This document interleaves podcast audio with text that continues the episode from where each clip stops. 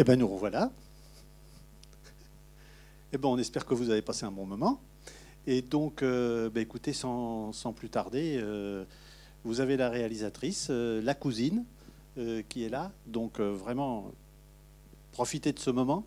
vous avez vu que dans le film, il y a beaucoup de, thématiques, finalement, qui sont celles qui irriguent un peu les études sur l'adoption en ce moment. Évidemment, la question de la recherche des origines, évidemment la question euh, de deux familles, la question des pratiques illicites, la question des relations entre les frères et les sœurs au sein des Adelphi. Enfin bon, tout, tout ça finalement se retrouve euh, euh, dans ce film, avec évidemment aussi une expression artistique. Et donc voilà, si quelqu'un veut prendre la parole, parce que moi j'en ai plein de questions, hein, je peux commencer tout de suite. Mais d'ailleurs, j'y vais parce qu'il n'y a pas de main qui se lève. Alors, moi, ma première question, c'est finalement, pourquoi ce film, il s'appelle Juan? Et pourquoi il ne s'appelle pas Adriana? Parce que, pour moi, c'est elle qui crève l'écran. Et c'est elle qui est très présente. Et, en plus, il n'y a pas tant de films que ça qui, finalement réussissent à, à capter euh, les mères biologiques, comme on dit, ou les mères de naissance. Et donc voilà, c'est un peu ça ma question. Euh, comment ça s'est joué? Est-ce que, dans le film, on voit finalement, euh, il y a eu un, choix délibéré de lui donner beaucoup, beaucoup de place? Euh, presque plus qu'Arwan à la limite. Enfin, je n'ai pas compté le nombre de minutes, hein, mais voilà. Donc, ça, peut être la première question, et puis, après, vous embrayez, hein, parce que voilà. Alors, au début, l'un des titres auxquels j'avais pensé, c'était Ma main et euh, il y avait déjà beaucoup de films avec ce nom. Après, Adriana, euh, je, pense que j'avais peur de spoiler le film, donc je ne sais même pas si j'y ai pensé en fait, mais je me disais que je donnais déjà la réponse. Et au début, on a fait une bande-annonce où on ne voit absolument pas ce qui se passe parce que je voulais pas spoiler le film. Là, on est en train de travailler sur une nouvelle bande-annonce. Euh, et pourquoi j'ai choisi Juan? Je pense par rapport à la place des enfants. Pour moi, c'est ce que je dis tout le temps. Ça, c'est un avis personnel et je comprends que certaines personnes ne puissent pas le partager. Mais je crois toujours que la place, la priorité est aux enfants. Et que je crois qu'il est important que les enfants aient le droit de, savoir d'où ils viennent, qui ils sont et qui sont leurs parents. Même si les parents ont effectivement le droit de, refuser, de ne pas vouloir rencontrer ces enfants. Mais je crois que chaque enfant a le droit de savoir d'où il vient et pourquoi Juan? Parce que je trouvais que c'était très intéressant. Comme vous voyez, son prénom de naissance n'était pas celui-là. Euh, et je trouve que ça représente la situation de beaucoup de personnes adoptées qui ont eu une identité de naissance, qui ont ensuite une identité d'adoption. Et le fait de prendre Juan, qui se situe entre ces deux identités, où il perd la sienne au milieu finalement, parce que c'est ce qu'expliquait mon oncle et ma tante. Hein. En fait, ils l'ont appelé Jean parce qu'ils étaient persuadés que son prénom c'était Juan. Et donc, ils ont donné une traduction parce qu'ils se sont dit que peut-être en France ça allait être compliqué, etc. Et je trouve que ça représente la situation de, identitaire de beaucoup de personnes adoptées, en fait, où l'identité se perd à un moment. Voilà. Ne bougez pas, j'amène le micro.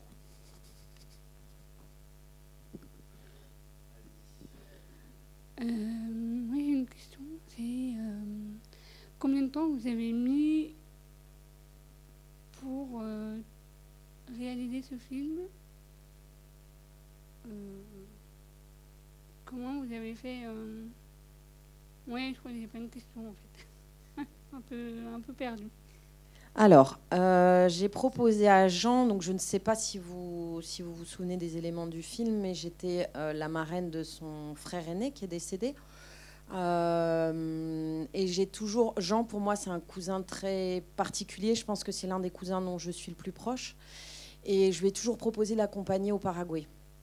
Et je ne sais pas pourquoi, j'ai ce souvenir. Alors, on sait que la mémoire euh, a tendance un peu à fantasmer, à inventer des choses. Mais j'ai ce souvenir de quand il est arrivé chez mes grands-parents dans le nord de la France et où je me suis toujours dit que je le raccompagnerais au Paraguay. Donc, je lui ai proposé de l'accompagner. Comme j'ai expliqué dans le film, il a disparu. Il réapparaît un matin à 6 heures en disant on y va. Et puis, il redisparaît. Il réapparaît. Et finalement, il se décide. Donc, ça, c'était six ans après que je lui propose. Ça, c'était en mars 2017. En mai 2017, j'avais une association pour du théâtre surtout, et j'ai transformé les statuts de l'association pour pouvoir produire des films. parce que j'avais un peu peur de traîner. Je me suis dit, oulala, c'est mon premier documentaire si je ne trouve pas de producteur, si jamais on n'avait que l'acte de naissance, j'avais peur que la maman décède entre-temps. Euh, et je ne savais même pas si elle était encore vivante. Donc en mars 2017, on se décide, je remonte l'association, retrouve une banque, une assurance qui nous avait viré parce qu'on n'avait plus d'activité, etc. Je trouve une stagiaire, euh, Salomé, qui a été extraordinaire et qui est finalement devenue, devenue mon assistante sur tout le film. Et on commence à tourner en mai 2017 en France. Donc Jean se décide en mars. On tourne en France en mai, au Paraguay en octobre. Et en fait, le film a été, ça a été hyper simple, enfin hyper simple comparativement à tout le reste en fait. Ça s'est vraiment fait de manière assez fluide, etc. C'est le montage qui a été beaucoup plus compliqué. Euh, déjà d'un point de vue psychologique pour moi, parce que je n'y suis pas allée que pour mon cousin. Adriana, c'est quelqu'un qui fait partie de ma famille. Hein. Je l'ai toujours considérée quelque part comme ma tante, puisque c'est la maman biologique de mon cousin. Euh, et du coup, il y a eu le retour qui a été, euh, qui a été difficile. Euh, il m'a fallu du temps, puis il y avait d'autres choses perso à gérer à côté. Donc je crois que j'ai dû laisser à peu près un an, plus des, gens du cinéma que j'ai rencontrés qui n'ont pas été toujours très cool. Donc j'ai eu très peur de monter le film en me disant oh là là, ce que j'ai fait c'est catastrophique, c'est pas pro du tout. Parce que je me suis pris plein de portes, de, plein de portes, comme beaucoup de gens dans ce milieu. Et du coup, pendant un an, je n'ai rien fait, je crois. Et j'ai recommencé, enfin j'ai commencé le montage un an plus tard à peu près. Après j'ai une version qui était terminée. Salomé, mon assistante, l'a vue. Elle m'a dit mais ça va pas du tout, c'est pas du tout toi. Allez boum, on refait le, on a refait un autre montage. Donc euh, entre le moment où on est rentré et la version finale finale, octobre 2017, octobre 2020, trois ans. Mais la réalisation du film en elle-même est vraiment le début où on se dit on y va. C'est le oui de Jean, c'est mars 2017, fin du tournage, octobre 2017. Une question.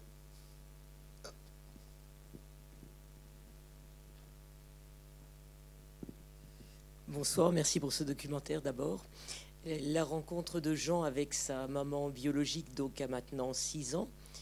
Où en est Jean dans son parcours identitaire entre la France, le Paraguay et en quoi cette rencontre a-t-elle été un tournant dans sa vie, quelque chose qui l'a aidé à grandir, une brisure, une cassure? Euh. alors, euh, Jean prévoit de retourner au Paraguay en octobre avec une de ses amies. Il est toujours en contact avec sa famille. Euh, ça l'a aidé parce que ça lui a permis de répondre à beaucoup de questions, notamment la question principale en fait, qui était sa grande peur et comme il l'explique dans le film, c'est d'avoir été abandonné parce que sa maman ne l'aimait pas. Enfin, il le dit pas. Je sais pas, si, je me souviens plus s'il le dit clairement ou pas. Mais en fait, ce qu'il m'avait expliqué à l'époque, c'est qu'il avait vu une émission. Euh, vous savez les émissions où il y a un rideau là, vous demandez aux gens, on a retrouvé quelqu'un de votre famille, est-ce que vous voulez le voir oui ou non? Et en fait, il avait vu une émission d'une dame qui avait laissé son enfant, qui était devenue adulte, qu'il avait retrouvé par l'émission. Et pendant l'émission, on dit à la dame, il y a votre, votre fils de l'autre côté du rideau, est-ce que vous voulez qu'on ouvre le rideau? Et elle avait dit non. Et donc le fils avait sauté dans les bras de la mère, la mère qui bougeait pas, et Jean m'avait dit je suis traumatisée, j'ose pas. Donc euh, ça, et c'est pour ça qu'à un moment il pleure dans le film en disant c'est le plus beau jour de ma vie, parce que je pense que ça a été un soulagement de dire oui en fait, oui ma mère m'aime. Donc je pense que ça, ça a répondu à une, à une, à une énorme interrogation. Après, je crois que c'est, euh, ça reste quand même un poids. Il y a toujours le questionnement du père on a l'identité du père, on a une photo du père. Comme le père euh, a nié l'existence de Jean, c'est très compliqué pour lui d'aller le rechercher. Euh, et puis après, je pense qu'il y a toujours des questions euh, que toutes les personnes adoptées ont en tête, à mon avis. Je pense qu'il y a quelques personnes qui sont là ce soir qui pourront témoigner. Mais il y a toujours la question de l'ADN où on se dit toujours est-ce qu'il n'y a pas eu est-ce qu'on est sûr est-ce qu'il a est-ce qu'il n'y a pas eu une erreur? Est-ce qu'il n'y a pas eu un échange? Surtout qu'on sait très bien qu'au Paraguay, il y a eu euh, des papiers euh, qui ont, été utilisés euh, pour plusieurs enfants avec la même identité ou ce genre de choses. Donc c'est toujours des choses qui restent en suspens et qui sont assez dures à, assez dures à gérer, je pense.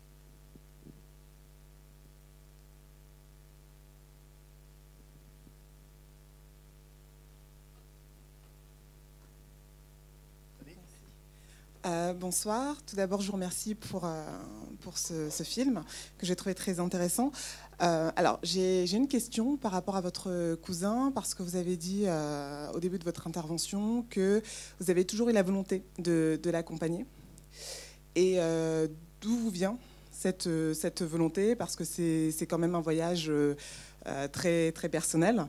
Euh, comment il a vécu ce fait que vous souhaitiez l'accompagner et puis surtout comment il a vécu sur place le fait d'être filmé dans ces moments très intimes et euh, qui, ne sont pas simples pour euh, des personnes adoptées qui rencontrent pour la première fois leur famille biologique. Je vais essayer de ne pas oublier les questions. Première question. En fait, quand j'ai vu Jean la première fois, le souvenir que j'en ai, encore une fois, j'ai pensé directement à sa mère et je me suis mise à sa place. Et je me suis dit, ça doit être horrible de laisser son enfant. Et pendant toutes ces années, je pensais tout le temps à elle, en fait. Donc je crois que c'est... euh, je ne suis pas maman moi-même, j'ai voulu adopter, mais je ne voulais pas adopter seule. Et finalement, la vie a fait que je n'adopte pas. Mais euh, je crois que c'est pour ça, en fait, que je voulais l'accompagner. C'est que j'ai toujours pensé à cette maman. Et Sophie et Bertrand nous ont toujours parlé d'Adriana. Il n'y avait pas le prénom, mais il y avait toujours la mère de Jean, la mère de Jean, la mère de Jean. Elle a toujours été là. Et c'est ce qu'on nous a dit au Paraguay, en fait, les chercheuses. Vous avez vu Rita, il y a Rosa Maria Ortiz qu'on a coupé du film parce qu'il y avait trop de personnages, mais qui était extraordinaire. Et je ne sais plus laquelle des deux nous a dit souvent euh, les personnes qui retrouvent leur famille biologique et qui gardent contact après, c'est celles qui ont été bien préparées par la famille adoptive, euh, etc. Ou alors, encore une fois, c'est peut-être ma mémoire qui transforme, mais en tout cas, c'est l'idée que j'en ai gardée. Et euh, donc ça, c'est par rapport à Jean, le fait que je l'accompagne. Euh, je parle couramment espagnol parce que je suis interprète en milieu social.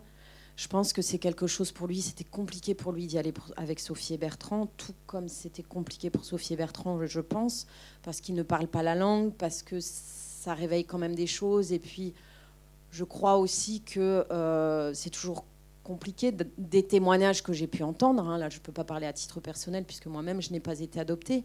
Mais je pense que souvent, les personnes adoptées, c'est compliqué d'être entre la famille adoptive et la famille biologique. Et je crois que pour Jean, je crois que il aurait voulu protéger ses parents euh, adoptifs euh, parce qu'il je sais que c'était dans ses intentions, en fait. Souvent, il parlait de ses parents adoptifs pour ne pas les blesser, etc. Donc, je crois que le fait de partir avec moi, c'était une question qu'il n'avait pas à gérer sur place. Et après, euh, je crois qu'il y a aussi le fait d'avoir une entière confiance et une entière transparence. C'est-à-dire qu'on a vraiment discuté avant. Je lui ai dit, je t'accompagne si tu as envie et quoi qu'il arrive, film ou pas film en fait. L'objectif, c'était pas de faire un film. L'objectif, c'était d'accompagner Jean. Évidemment qu'il y a le film qui est à côté. Je ne vais pas vous mentir et dire oui, le film est apparu comme ça. Non. Mais je savais qu'il y avait un risque qu'il n'y ait pas de film, en fait, parce que même Adriana, elle a accepté de témoigner. On l'avait rencontrée une heure et demie avant. Euh, et je lui ai dit à Adriana, je dis, vous pouvez refuser, il n'y a aucun problème. Et comme je voulais pas qu'elle ait... En fait, je lui ai jamais dit... La manière dont je lui ai présenté, je lui ai dit, on fait un film, est-ce que vous souhaitez participer? Vous êtes la bienvenue si vous voulez. Je lui ai pas dit, euh, est-ce qu'on peut vous filmer? Parce que j'avais l'impression que c'était un peu trop la forcer. Je voulais que ce soit, que ça vienne d'elle. Et du coup, il y a eu tout ce contexte aussi euh, qui fait que Jean était assez en confiance, qu'il savait qu'il pouvait me dire absolument tout ce qu'il voulait, euh, que tout allait être euh, par rapport aux conditions de tournage, sauf le juge, mais toutes les autres personnes qui ont été dans le film, sauf le juge, je leur ai dit avant de tourner, sentez-vous libre et on coupera ce que vous voulez. Vous verrez différentes versions du film, vous verrez la, version finale. Vous pouvez me dire, dès qu'on arrête de filmer aujourd'hui, s'il vous plaît, oubliez la caméra, dès qu'on arrête de filmer, vous pouvez venir me voir juste après en me disant, je ne veux pas que ça soit dans le film. Parce que ma priorité, ce n'est pas de faire un film. Ma priorité, c'est que l'histoire soit partagée, mais dans le respect des gens. Et encore une fois, le juge, c'est un cas à part, mais je pourrais vous expliquer si vous voulez. Mais encore une fois, il y a quelqu'un dans le film qui m'a demandé de couper une scène. C'était l'une de mes scènes préférées, je l'ai coupée. Parce que je m'étais engagée à le faire. Parce qu'en même temps, c'est ça qui fait aussi que les gens parlent librement. Donc voilà, ça explique un peu les conditions de tournage où, euh, où Jean était au courant de tout ça. Il pouvait dire ce qu'il voulait, ça pouvait être coupé derrière. Il a eu toutes les versions de montage, etc. Est-ce que j'ai répondu à toutes vos questions? Je sais plus. Oui. Oui, c'est bien. Je parle trop, je Non, mais il y a sais. toutes les questions.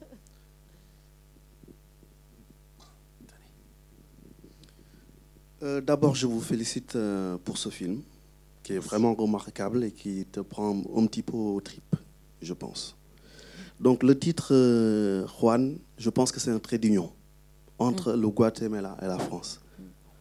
Paraguay plutôt et la France. Donc, Jean, Juan, il est tiraillé entre les deux. Il ne peut pas choisir. Quand c'est comme ça, on est riche doublement. Hein. Ce n'est pas la somme qui fait 100, mais c'est 100 plus 100. On additionne en fait. hein. Donc, moi, ce que je voulais poser comme question, c'est concernant en fait le juge. Est-ce qu'il a demandé à être payé ou pas? Parce que Pour être dans le film ou à l'époque? Pour être dans le film. Non, alors c'est là où je, vous ex- je vais vous expliquer comment ça s'est passé en fait. Euh, je suis la cousine de Jean. On va au Paraguay et je sais que ce monsieur est responsable de l'adoption de mon cousin. Jean refuse de venir le rencontrer, chose que je comprends tout à fait. Je n'insiste même pas. Il me dit je refuse de voir ce gars, donc forcément je ne dis rien. Le, la personne qui l'interroge dans le film, c'était l'ancien euh, coproducteur qui euh, finalement s'est retiré du projet. Avant d'a- d'arriver là-bas, moi j'étais dans la voiture et j'étais en stress total. Je me suis dit, je vais interroger le gars qui a permis l'adoption de mon cousin. Il est juge. Il a quand même, c'est quelqu'un qui est habitué à parler euh, en public. euh, je ne suis pas paraguayenne, je ne connais pas les lois du Paraguay. J'avais très peur de me faire mener par le bout du nez en trois secondes et demie de questions. Et donc, je demande à Osvaldo qui lui pose qui lui des questions dans la voiture. Je lui dis, je suis pas à l'aise du tout, je ne sais pas du tout comment je vais gérer l'entretien avec ce gars. Et en fait, lui, c'est lui qui l'avait contacté pour qu'il soit dans le film. Et lui avait, il l'avait appelé en lui disant Ah, il y a eu une adoption à l'époque, c'est toi qui as été le juge, et figure-toi qu'il vient de retrouver sa mère, c'est une super histoire, est-ce que tu acceptes d'être dans le film? Donc nous voilà dans la voiture deux minutes avant d'arriver, moi en stress total à me dire Je vais complètement foirer cet entretien, ça va être du n'importe quoi. Et euh, Osvaldo me dit Moi, je, je- je fais l'entretien si tu veux, à une condition tu ne lui dis pas que tu parles français. Et là, vous êtes dans la voiture et vous dites Oh là là, ça approche, ça approche. Et moi, je lui dis Non, non, je refuse, je suis pas du tout à l'aise avec ça. Pour... Je crois, après, avec le recul, parce que j'en ai jamais discuté, je pense qu'il avait peur que si je parle en espagnol, je fasse vraiment des conneries à faire foirer l'entretien. Et que c'est pour ça qu'il a dû dire euh, que je parlais uniquement français. Et donc, euh, je lui dis Non, je veux pas. Et là, intervient quelqu'un qui était dans la voiture et qui me dit Louise, tu es comédienne, tu vas avoir affaire à un comédien, donc tu acceptes. Et là, je me suis dit, il y en a deux contre moi, il faut peut-être que je les écoute.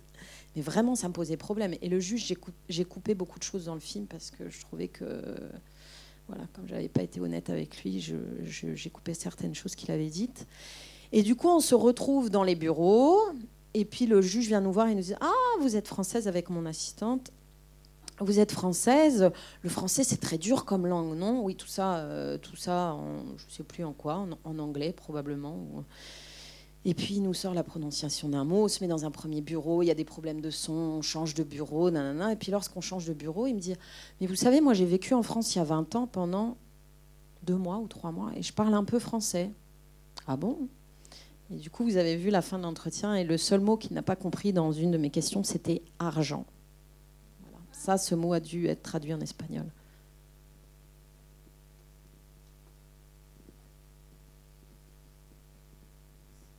Merci pour le documentaire. Euh, deux petites questions. La première euh, concernant, on a bien vu dans votre film euh, Adriana qui finalement décide d'allaiter son, son enfant, Gustavo, et du coup elle est en balance pour justement, alors qu'elle avait dit à une amie qu'elle allait peut-être l'abandonner, bon, elle veut plus trop l'abandonner. Et euh, est-ce qu'il existe au Paraguay une loi équivalent à ce qui existe en France sur la naissance sous le secret? Euh, Je ne sais pas. Je, n'en sais rien. Je du pose la tout. question. Je ne sais pas du tout. Et puis, ma deuxième question, vous terminez le film au Paraguay. Est-ce que vous aviez envisagé de le terminer en France avec le retrouvail des parents euh, adoptants? Alors, je ne l'ai pas du tout envisagé. Encore une fois, et je pense que Yves a bien vu hein, pour le titre, ça sera à faire aujourd'hui, je l'appellerai probablement Adriana, parce que mine de rien, je me mettais à la place d'Adriana. Et en fait, je trouvais que la fin du film, où on est au poste, de, au poste où on part et où le gars nous dit Vous allez où? Et je dis À Paris, en France, et elle, elle reste là, je trouve que c'est. Et après, comme plusieurs personnes me l'ont dit, je me suis posé la question. Et du coup, j'ai fait un entretien avec Jean après, quand on est rentré en France. Et je trouvais que c'était un autre film, en fait. C'est pas le même sujet. Là, c'est les retrouvailles avec Adriana. Donc, sinon, il faut refaire un. Parce que si j'enchaînais avec Sophie et Bertrand, quand est-ce que ça s'arrête, en fait, puisque l'histoire est toujours, euh, est toujours en cours? Donc, euh, finalement, je, je suis contente d'avoir arrêté le film, là. Même si ça frustre beaucoup de gens, j'en ai conscience.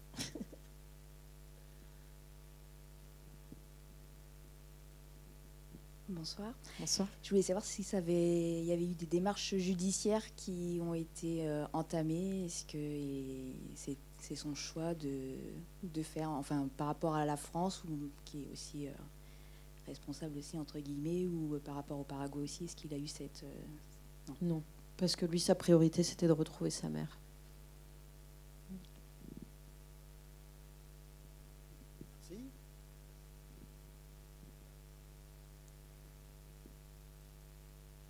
Pas de regret, pas de remords Ah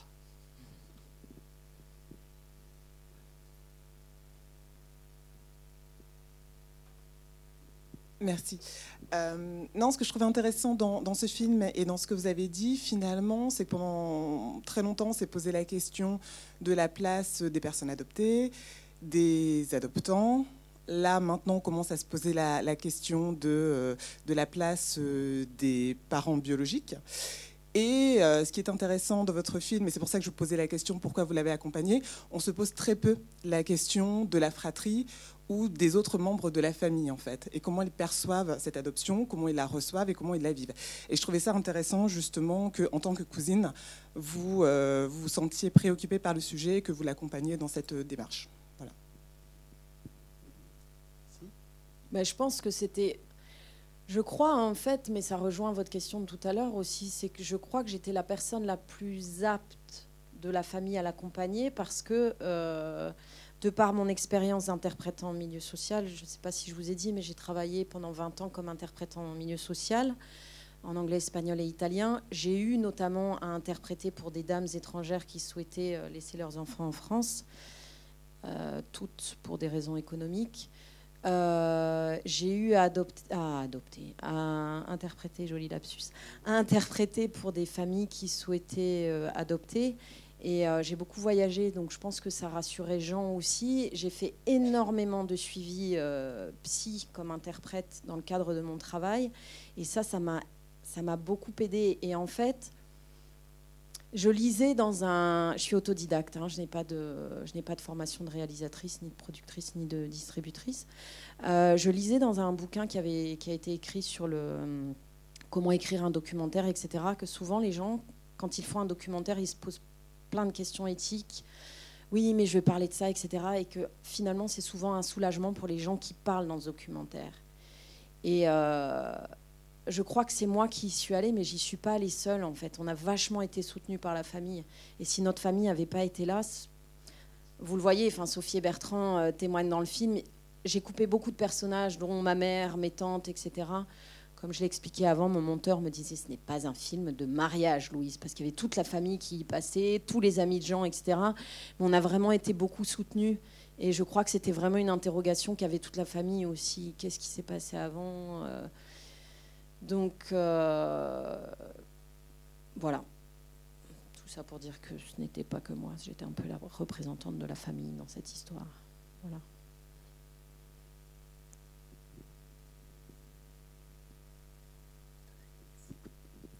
Moi, je voulais vous remercier pour votre sensibilité humaine, parce que vous savez vous mettre à la place des autres et ce qu'ils pourraient avoir vécu ou ce qu'ils sont en train de vivre. Et ça traverse absolument tout votre film, et ça, c'est absolument génial.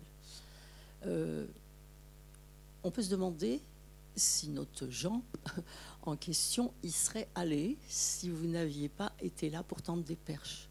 On trouve souvent chez ces adoptés surtout lorsqu'ils n'ont pas eu l'opportunité de rencontrer leur famille biologique quand ils étaient jeunes, accompagnés par leurs parents adoptifs.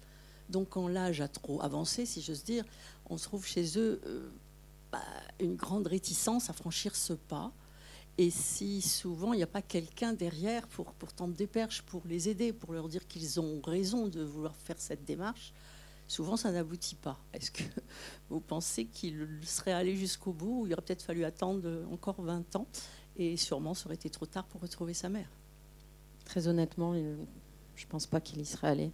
Et d'ailleurs, après qu'on soit rentré, euh, il y a des associations, notamment Emma qui est là de RAIF, que je remercie.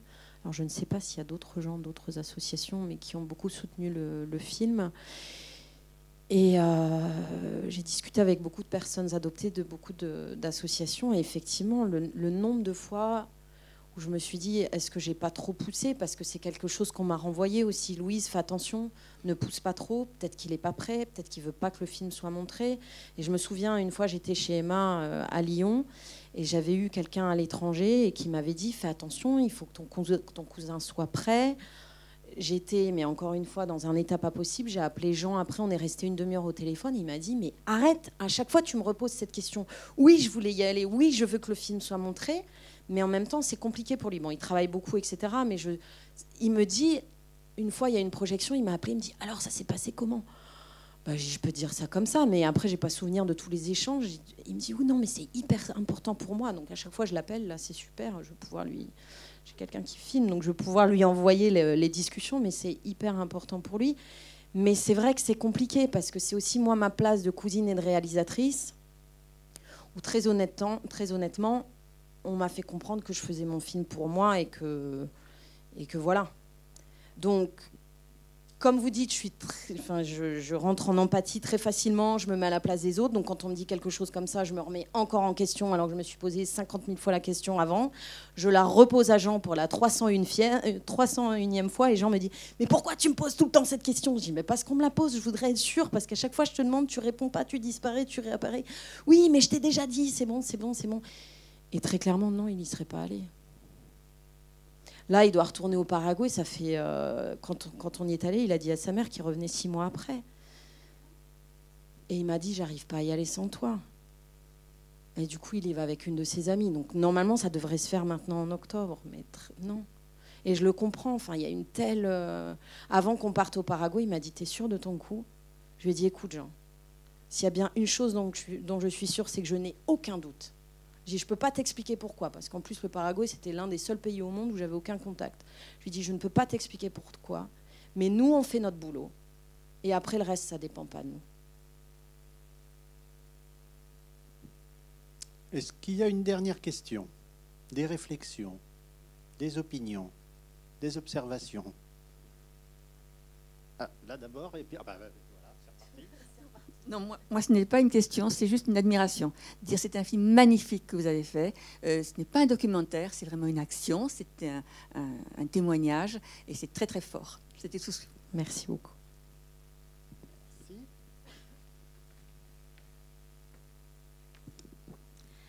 Alors moi c'est euh, pareil, c'est une réflexion.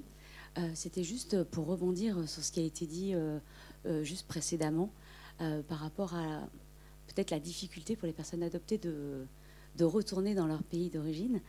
Euh, je, pense, je, me permets, euh, en tant que personne adoptée, justement, euh, de préciser qu'il y a, peut-être quelques freins à ce retour aux sources qui, qui résident. Le premier, pour moi, réside vraiment dans la manière dont ce voyage de retour peut être appréhendé par les familles, euh, adoptive, euh, mais aussi euh, par la société de manière générale.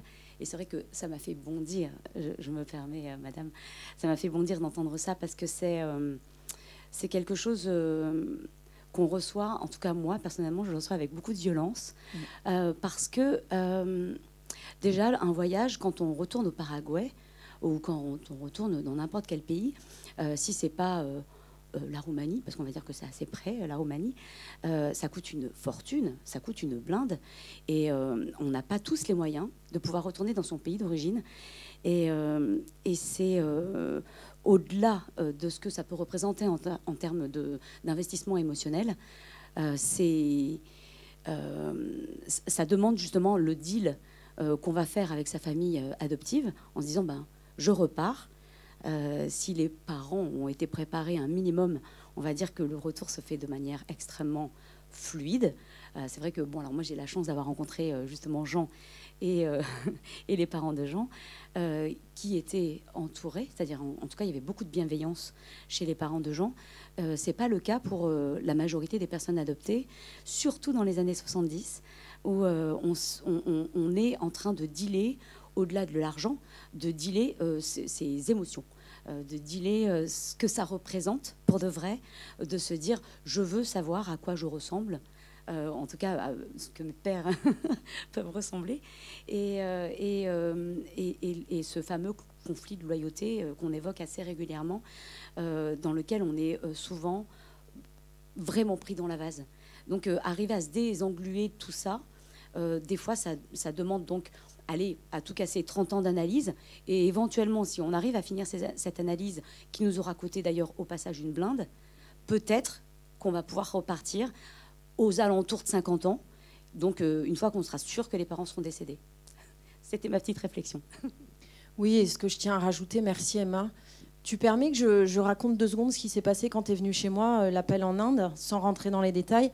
Donc Emma a été adoptée en Inde, euh, sauf si j'ai raté des épisodes, mais c'est quand même très compliqué pour elle d'avoir accès à certaines informations, etc.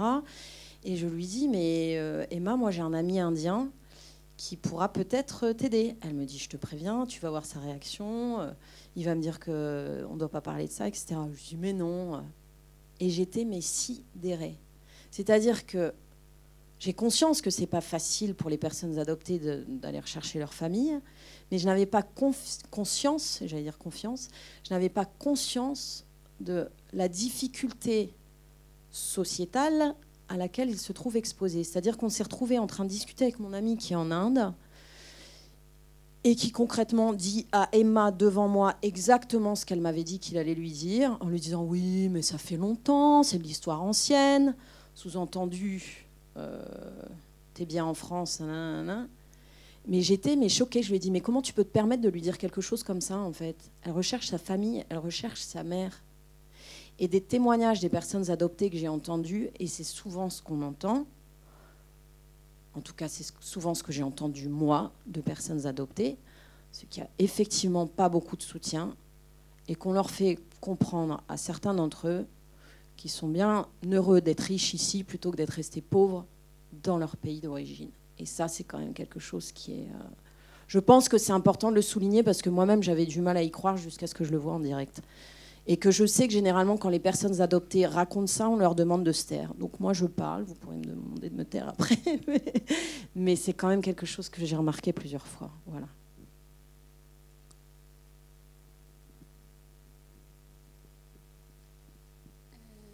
Moi-même, j'ai été adoptée et euh, rien ne s'est posé, euh, tout s'est fait euh, comme ça.